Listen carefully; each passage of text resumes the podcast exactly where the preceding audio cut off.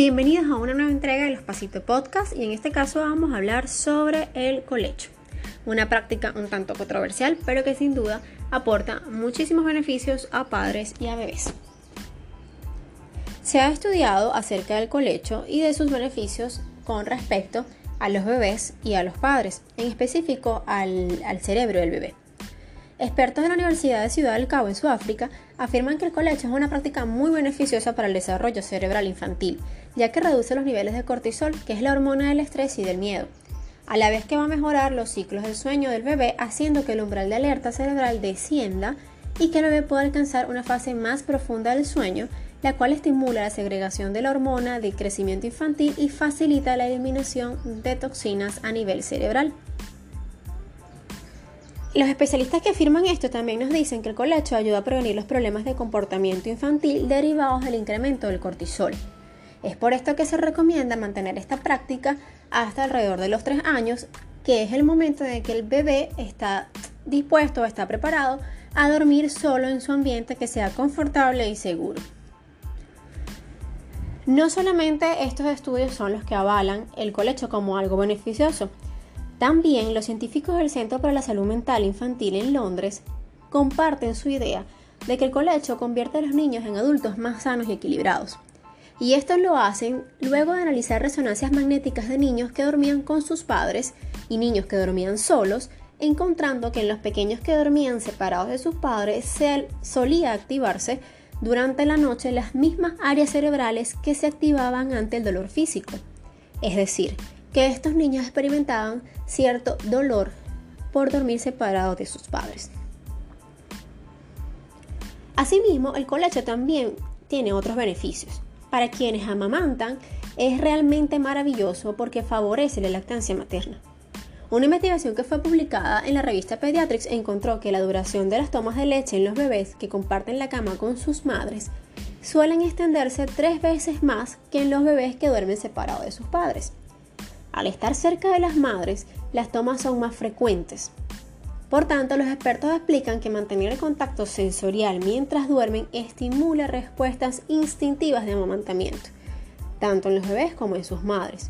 Es por esto que es más oportuna la respuesta más inmediata y el bebé tiene mayores horas de sueño ya que se siente más tranquilo sintiendo el olor y el calor de su mamá.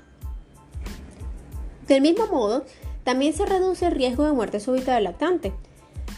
Contrario a lo que muchos piensan, especialistas y padres, un estudio que se realizó por el Centro de Estudios Alemán, HESIT, reveló que dormir con los padres reduce un 50% el riesgo de muerte súbita del bebé. El estar cerca de los padres calma al bebé, lo ayuda a regular su respiración, además de su temperatura corporal, a la vez que lo ayuda a conciliar el sueño de mejor manera reduciendo considerablemente el riesgo de morir durante la noche. Según nos indican algunos expertos, el riesgo de muerte súbita vinculado al colecho no se relaciona con la presencia en sí de los padres, sino de almohadas u otros objetos que pudiesen asfixiar al bebé. Además de esto, también tenemos que el colecho fortalece el vínculo entre el bebé y sus padres. El contacto físico que mantiene el bebé con sus padres mientras duermen juntos no solo le hace sentir más seguro, sino que también contribuye a estrechar el vínculo paterno-materno. Se ha demostrado que en familias en las que se practica el colecho, existe una mejor comunicación y los niños confían más en sus padres en comparación con las familias de los pequeños que duermen solo. Del mismo modo, el colecho podríamos decir que estimula el desarrollo emocional del niño, a la vez que potencia su asertividad y empatía. Sin duda alguna, la práctica del colecho es una decisión familiar es una decisión de cada pareja para con su hijo. Siempre les recomiendo que lean al respecto, que investiguen, que lo hablen con su pareja y puedan determinar los dos si es una práctica que desean llevar a cabo. No es lo mismo cuando tú lo haces desde tu decisión a cuando lo haces comunicándolo con tu pareja. Ciertamente la cama es de los dos, aunque ahora pase a ser de los tres. Como una mamá que practica colecho con su hija, con sus dos hijas, te puedo decir que es realmente gratificante, perdón, y muy muy sabroso poder dormir cerquita de tus hijos. Además de que, contrario a lo que se dice por ahí, no les creas dependencia a ti. Por el contrario, estás creando desde el momento uno, o sea, desde que están chiquititos, les estás proporcionando un sentimiento de seguridad y de protección. Por el contrario, estás sentando las bases para que en unos años más pueda irse solo a su cuarto sin temores, sin miedos, siempre con la seguridad de que mamá y papá van a estar ahí para protegerlo y para ayudarlo cuando lo necesite. También es importante recordar que el colecho no es nada más lo que va a hacer que tu hijo sea o no sea seguro de sí mismo en un futuro. No es lo único que va a ayudar a forjar la independencia cuando le corresponda. Hay una serie de actos que como padres debemos llevar a cabo para que esto suceda en el niño. Respetarlo por sobre todas las cosas, en todas sus funciones, en todas sus etapas, es vital y necesario para que el niño pueda tener una seguridad emocional en un futuro, en el momento y en el futuro. Así que te invito a leer un poco más sobre el colecho, sobre esta práctica que además es milenaria y ancestral, que sin duda alguna tiene muchísimos beneficios para el bebé y realmente sus desventajas no están aún del todo corroboradas. Muchísimas gracias por escucharme, un abrazo y que tengan un feliz día.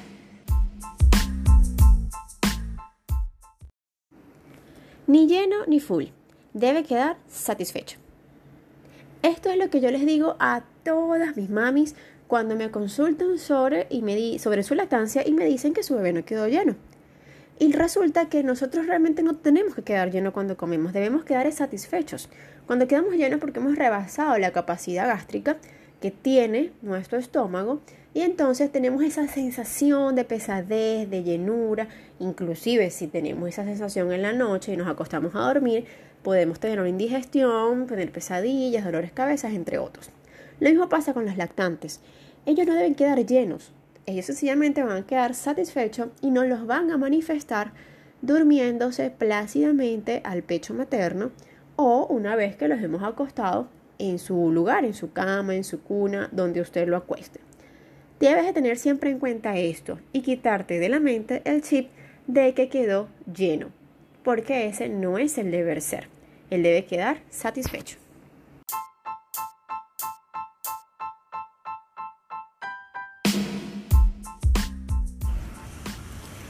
Muchos me preguntan cómo hacer para controlar a nuestros hijos. E incluso me preguntan cómo hacer para que ellos nos obedezcan. Y mi mente de una vez genera un pensamiento.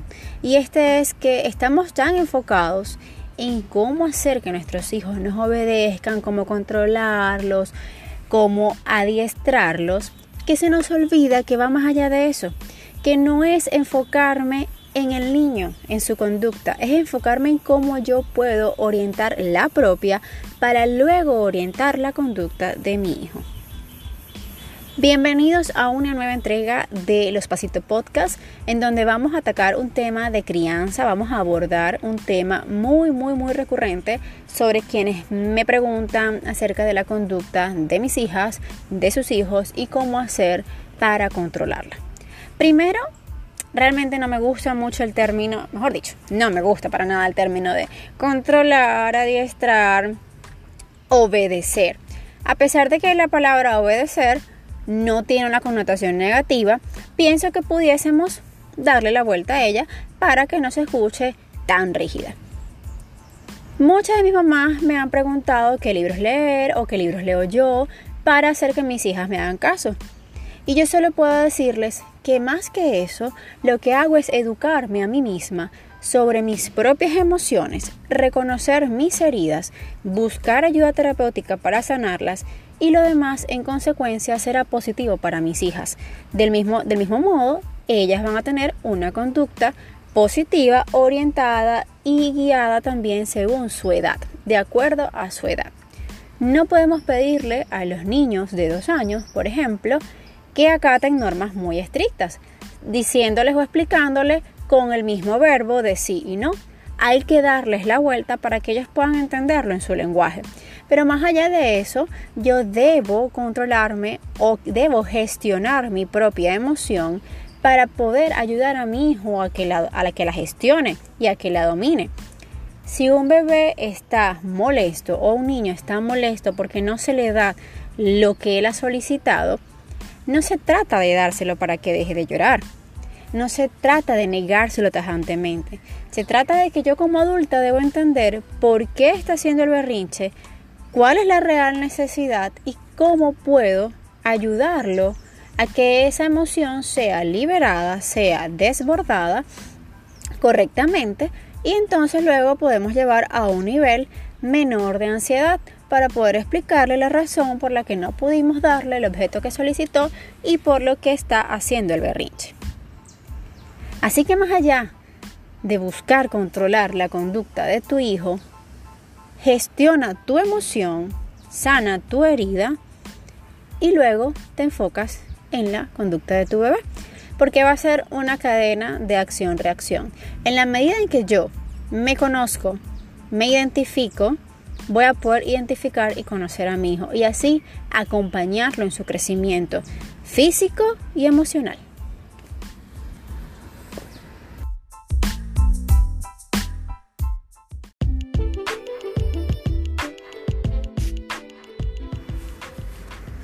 Mucho he escuchado sobre que mi hijo es más amargado o mi hijo es más bravucón o mi hijo es más enérgico o mi hija es inserte etiqueta.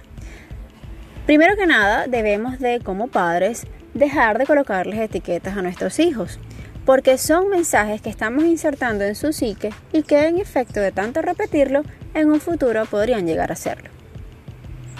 Es por esto que en esta nueva entrega de Los Pasitos Podcast te quiero llevar o te quiero invitar a que identifiques cuál es el temperamento de tu hijo, sin etiquetas y con realidades que ya están descritas en cuanto a sus temperamentos, que además te van a ayudar a poder identificar cómo va a ser su conducta y cómo tú puedes orientarla. No va a ser lo mismo el temperamento de un flemático con el temperamento de un sanguíneo. Van a ser conductas totalmente distintas y que pueden variar según el contexto. Así que te invito a que te informes, a que te eduques sobre crianza, sobre tus hijos, sobre las emociones y sobre todo sobre los temperamentos para que puedas acompañar efectivamente el crecimiento de tu hijo.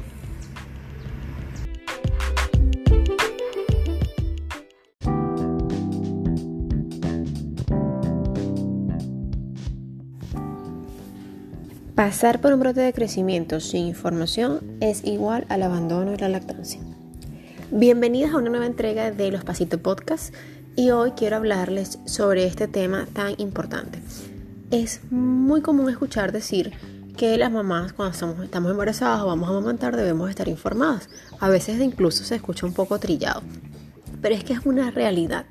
Yo como asesora de lactancia, en la experiencia que he vivido con las madres, me he dado cuenta de que la mamá que no ha recibido información previa a su lactancia tiende a tener muchísimas dudas y miedos sobre la misma, sobre todo con la etapa de los brotes del crecimiento. Llámese brotes, picos, baches o crisis, son etapas en las que los bebés van a crecer un poco o de forma más acelerada y por lo tanto demandan más leche. No es que te estés quedando sin leche, es que sencillamente el bebé como necesita más va a succionar más o por mayor cantidad de tiempo para estimular que haya una producción aumentada. Cuando esta producción ya se regularice a la necesidad de tu bebé en ese momento, entonces tu bebé volverá a succionar en el ritmo que lo hacía. Cuando una mamá no conoce sobre esta etapa, piensa que su bebé está pasando hambre o que su bebé no queda satisfecho porque pasa todo el día pegado en la teta. La realidad es que tu bebé está siendo sumamente sabio e inteligente y él mismo está haciendo que tu pecho produzca lo que él necesita. Así que ya sabes, si estás pasando por un brote de crecimiento, reconócelo, reconoce la conducta, identifícalo y sencillamente dedicación exclusiva a ese proceso. Si no tienes un bebé o si ya pasaste por esa etapa, envíale este pasito podcast a otra mamá que seguramente sí lo va a necesitar. Así que ya sabes, no abandones lactancia por un brote de crecimiento. Sencillamente identifica, reconoce y actúa.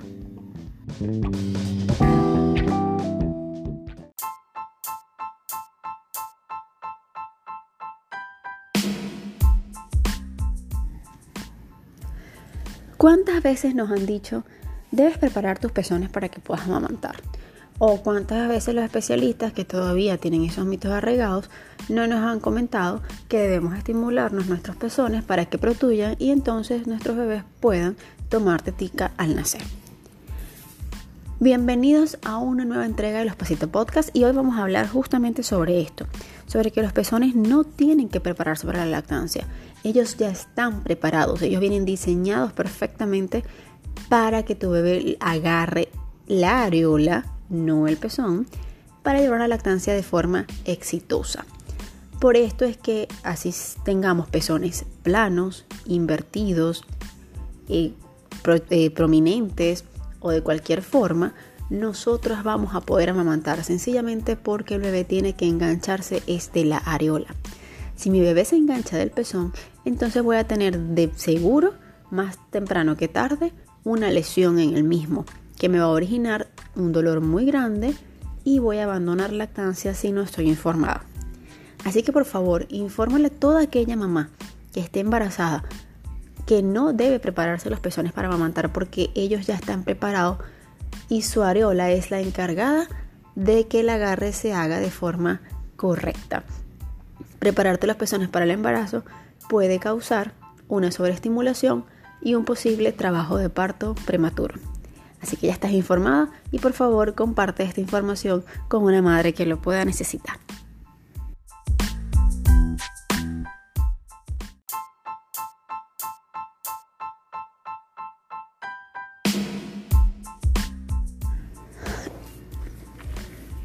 La lactancia luego del primer año tiende a ser muy juzgada. Pueden decirnos que ya ese muchacho está muy grande, que ya esa leche no le hace nada o que ya no necesita teta. Y resulta que la lactancia luego del primer año sigue siendo altamente nutritiva. De hecho, representa entre el 40 y el 50% de la nutrición de nuestro bebé. La leche humana se transforma en base a la necesidad de tu bebé. Si tu bebé está enfermo, va a ser más rica en anticuerpos. Si tu bebé está gastando o quemando mayor cantidad de calorías, entonces tu bebé, o mejor dicho, tu leche le va a proporcionar mayor cantidad de grasa, de esa grasa buena que tu bebé necesita y de todo ese aporte calórico que tu bebé necesita. Así que la lactancia luego del primer año es sumamente beneficiosa, tanto desde la parte nutricional como desde la parte emocional. No dejes que te critiquen, no dejes que te juzguen por amamantar de forma, como lo dicen por ahí, prolongada, sino que más bien disfruta tu lactancia porque son momentos que pasan sumamente rápido. Cuando te digan que esa leche no le hace porque ya tiene más de un año, tú sencillamente respóndeles que tu leche es sumamente sabia y que se transforma según la necesidad de tu bebé y que eso no lo cambias por nada. Muchísimas gracias por escuchar una nueva entrega de los Pasitos Podcast.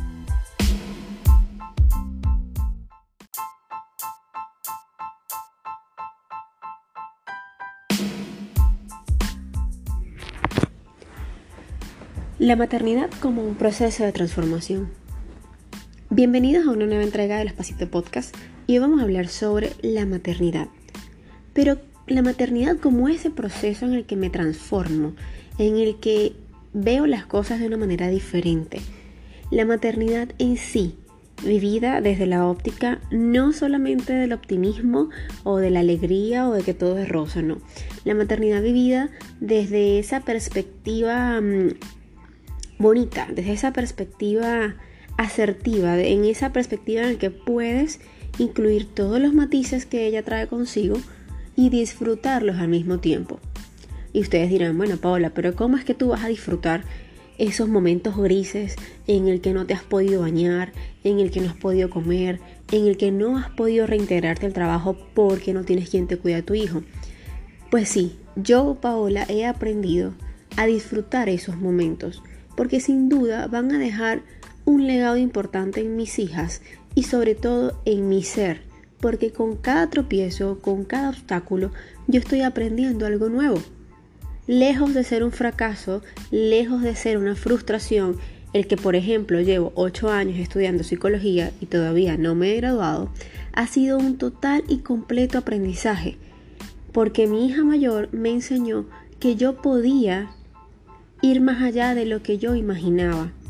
Jamás pensé que yo pudiese, por ejemplo, culminar un trimestre completo con ella en brazos. Jamás pensé incluso que podía retomar mis estudios con dos hijas. Y lo logré. Entonces, la maternidad para mí ha sido un total agente de cambio. Ha sido esa forma de ver las cosas con el lente del optimismo, con el lente de la asertividad, con el lente de la certeza de que sí se puede. Es por eso que yo quiero invitar a todas las mamis que me están escuchando el día de hoy a que accionen sus sueños, activen eso que tanto desean. Dense sus momentos, dense sus tiempos para que no vaya a chocar lo que yo quiero con lo que yo puedo, pero no abandones ese deseo de ser quien quieres ser. Continúa, porque tus hijos van a agradecer en un futuro que tú hayas logrado ser esa persona que tanto soñaste. No van a agradecer que tú hayas renunciado a lo que tanto amabas por atenderlos a ellos sin antes intentar ver si lo podías hacer. Así que mi consejo hoy es y mi sugerencia y mi petición es que no dejes de lado eso que tanto has anhelado, sino que acciones y actives todos tus sueños porque sin duda cada uno de ellos van a ser compatibles con tu maternidad en la medida en la que tú así te lo propongas.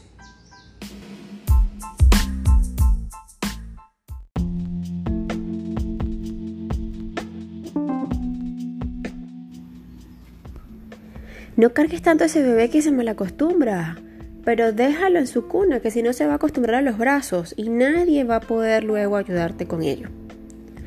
Bienvenidos a una nueva entrega de los Pasitos Podcast y hoy, hoy vamos a hablar sobre el bendito tema de no cargues a tu bebé porque se malacostumbra. Eso a mí me parece una de las afirmaciones más severas del desapego. Un bebé necesita amor.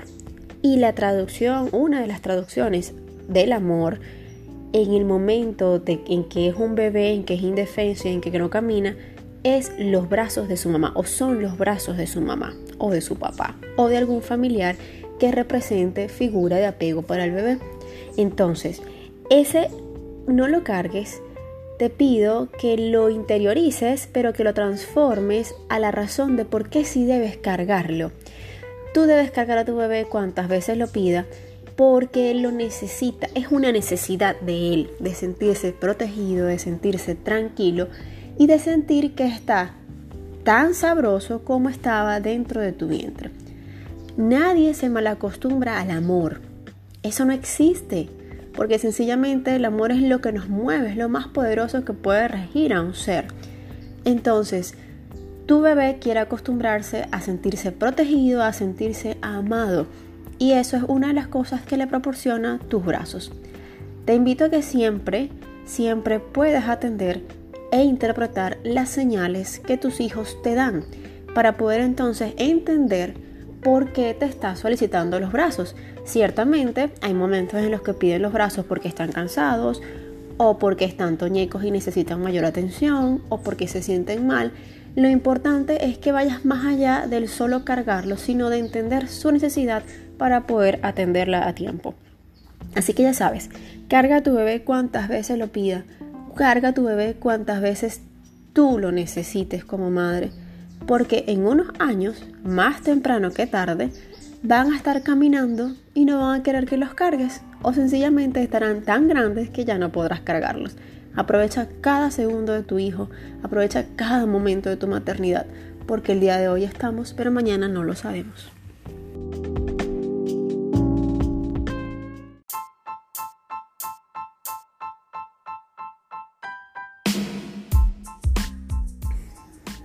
Mamilas, chupones y pezoneras. Ninguno diseñado para cada mujer en específico.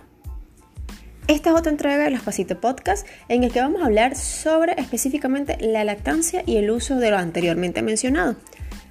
La publicidad y el marketing tienden a ser muy astutos y una de esas formas de astucia es vendernos un producto como el que más se asemeja a nuestra anatomía. Te dicen que el chupón es el más parecido a tu pecho y que le va a otorgar esa calma que el bebé necesita. Te venden la pezonera como lo más parecido a tu mamá y que te va a ayudar con la lactancia todo el tiempo que lo requieras. Es más, te dicen que si tienes dolor y tienes los pezones agrietados, entonces usa una pezonera que será la solución a, toda a todo tu dolor. Y las mamilas de los teteros también tenemos teteros que quieren, o mejor dicho, mamilas teteros que quieren simular la forma de un pecho. Yo me pregunto, ¿qué tal si invertimos toda esa publicidad millonaria en promover y promocionar la lactancia? ¿Qué tal si invertimos toda esa publicidad, todo ese contenido, todos esos artículos en fomentar técnicas correctas para amamantar sin dolor? Realmente por eso es que las asesoras de lactancia estamos constantemente informando no para satanizar algún producto, sino para que una mamá se dé cuenta de qué es lo que realmente le va a servir. Porque las mamilas, las pezoneras y los chupones no son más que, como decimos coloquialmente, un pañito de agua tibia. Es decir, me puede resultar al momento, pero o me quedo pegado con ese producto y no puedo llevar una lactancia normal sin él, o va a detraer mi lactancia. Entonces, la intención de este pasito podcast es que sepas que ninguno de ellos es lo más parecido ni está diseñado anatómicamente igual a ti. Por lo tanto, el riesgo de que haya confusión del pezón está muy vigente. Mi sugerencia es que siempre que tengas dolor al amamantar, Busca la asesoría correcta con la persona adecuada que esté capacitada y sea especializada en esta área. Así como las asesoras de lactancia materna, estamos en toda la potestad y en todo el deber de enseñarte y de educarte sobre llevar una lactancia placentera y amorosa.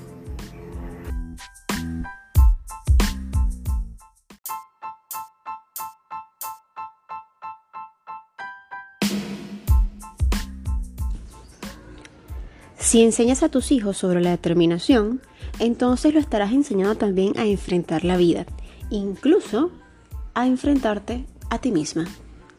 Bienvenidos a una nueva entrega de los Pasito Podcast y hoy vamos a hablar sobre crianza. Quizás este intro le sonó un poco fuerte porque ustedes dirán, ¿cómo es que se va a defender de mí misma si yo soy su mamá o si yo soy su papá? Y es que tenemos un chip de, generación, un chip generacional en el que los niños no deben refutar las opiniones de sus padres o no deben contrariarlas.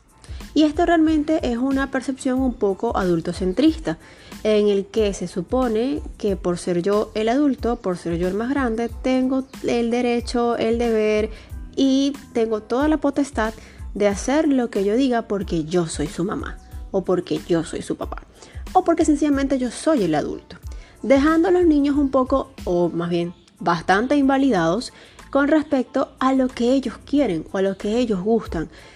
Estamos limitándolos a que se expresen en lo que ellos necesitan decirnos. No estoy diciendo con esto que dejemos que el niño nos pegue, nos diga grosería. Bueno, de repente lo va a hacer porque es su forma de expresarse, pero nosotros debemos orientar y canalizar toda esa energía y todo ese pensamiento que el bebé tiene. Ojo, no es modificarlo. No es que no me pegues porque yo soy tu papá. No, es preguntarle por qué te está pegando, qué siente y vamos a buscar juntos la solución. Créanme, poder dejar que sus hijos manifiesten lo que piensan, lo que sienten, los va a proteger muchísimo en la vida sobre todo en estos momentos que estamos atravesando de una, mm, digamos, una aberración en relación a la infancia. Tenemos un grupo de personas que lamentablemente tienen un trastorno en el que se sienten atraídos por los niños, hablando específicamente de los pedófilos y los pederastas, bueno, de los pedófilos. Y entonces ellos van a usar cualquier estrategia amable sutil, cariñosa, para poder atraer a nuestros hijos. Si nosotros le enseñamos a nuestros hijos a tener voz y voto, a poder defenderse y poder opinar como ellos opinan y poder decir lo que sienten, entonces van también a poder defenderse de estos personajes. Porque además les estaremos dando confianza. Les estarás dando la confianza que necesita para poder enfrentar al mundo y decirte a ti, como su mamá o como su papá, si hace algo que considera que no es debido o si alguien se acercó con intenciones que él percibe no son correctas. Así que no temas en enseñar a tu hijo a que se defienda o enseñar a tu hijo a que manifieste lo que piense, así vaya en contradicción a lo que tú le estás diciendo. Siempre el diálogo es necesario, siempre la comunicación va a fomentar el respeto. Recuerda que no es lo mismo ser figura de autoridad para tu hijo a ser una figura de temor y de miedo.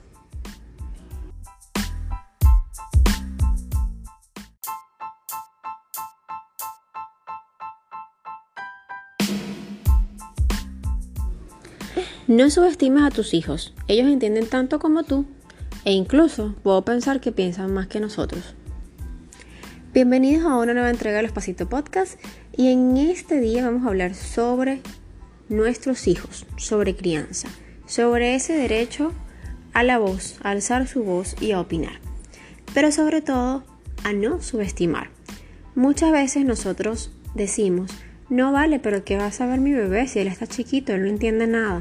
O tenemos conversaciones de adultos delante de los niños pensando que ellos no van a entender lo que nosotros estamos diciendo o que no van a lograr atar cabos si de repente hablamos eh, con, con algunas claves para que ellos no entiendan.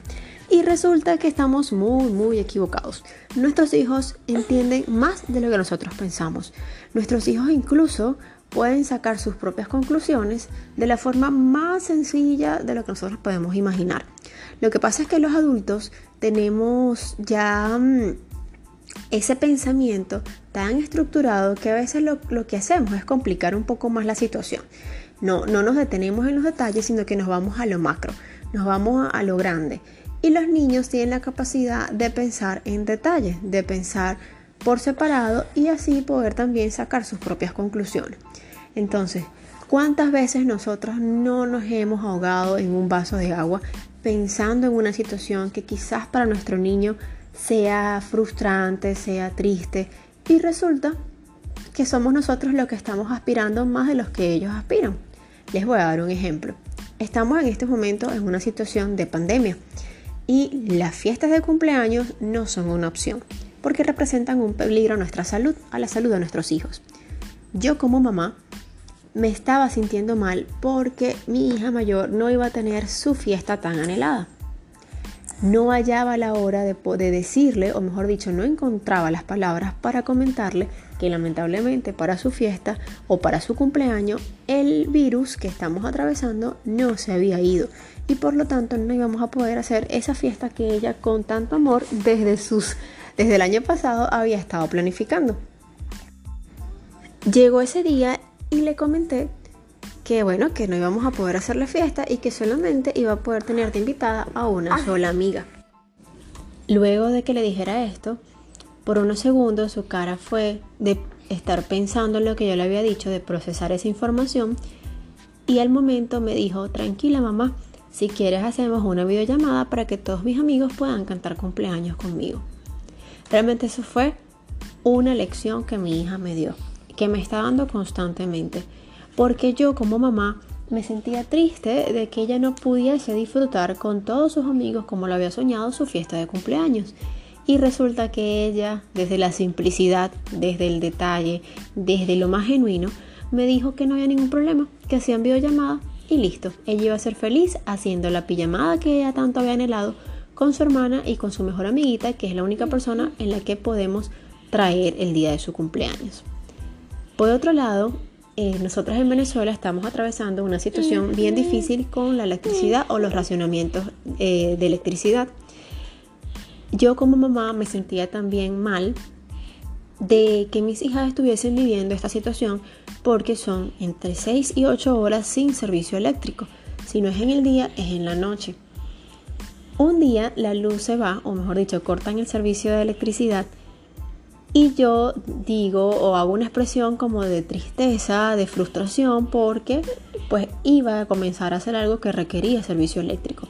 Y mi hija menor, que tiene dos años y medio, solamente me mira y me dice, tranquila mamá, no importa.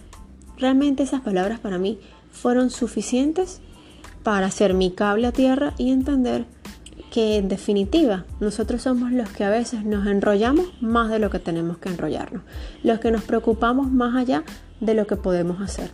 Y nuestros hijos nos enseñan que en cada detalle y en cada momento se puede disfrutar la vida desde lo más, lo más hermoso que pueda ser. El simple hecho de tener a tus hijos con vida y con salud son el mejor regalo que Dios te pudo haber dado. Así que no subestimes lo que tus hijos te dicen, detrás de cada palabra de ellos hay una gran lección.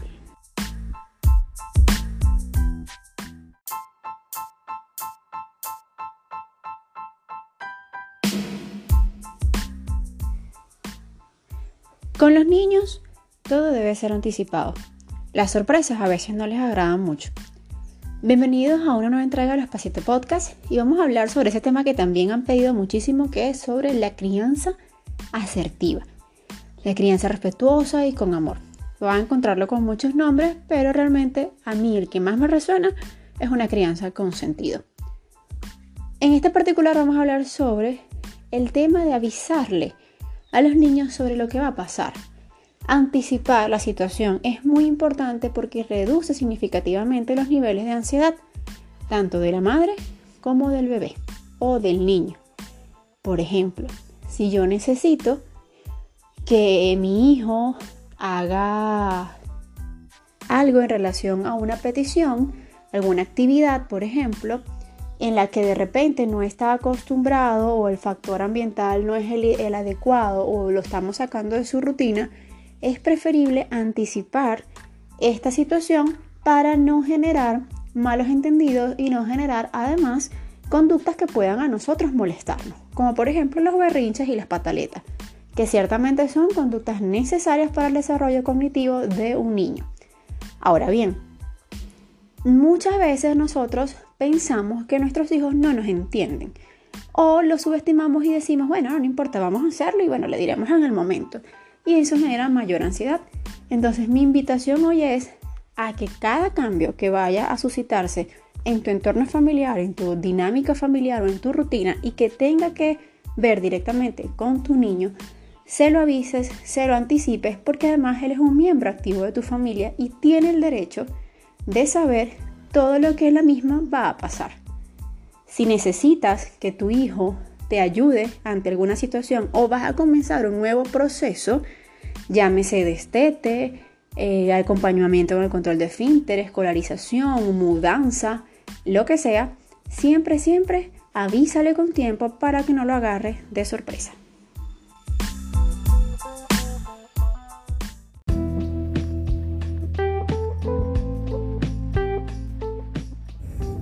El látigo de la culpa en la maternidad. Un tema especial para un Pasito Podcast improvisado. Bienvenidas a esta improvisación de Pasito Podcast, un tema que realmente no estaba planificado, pero que surgió luego de la conversación con una mami el día de hoy y que me recordó que tenía este mensaje para ustedes pendiente desde hace varios días que he conversado con otras mamás que necesitan asesoría en lactancia. La culpa en la maternidad se da con todo se da con la lactancia, se da con la crianza, se da con la forma de vivir con la maternidad, se da con la forma de vivir a tu propia mujer, con tu forma de vivir la relación en pareja. La culpa de la maternidad o el látigo de la culpa de la maternidad encierra todo esto.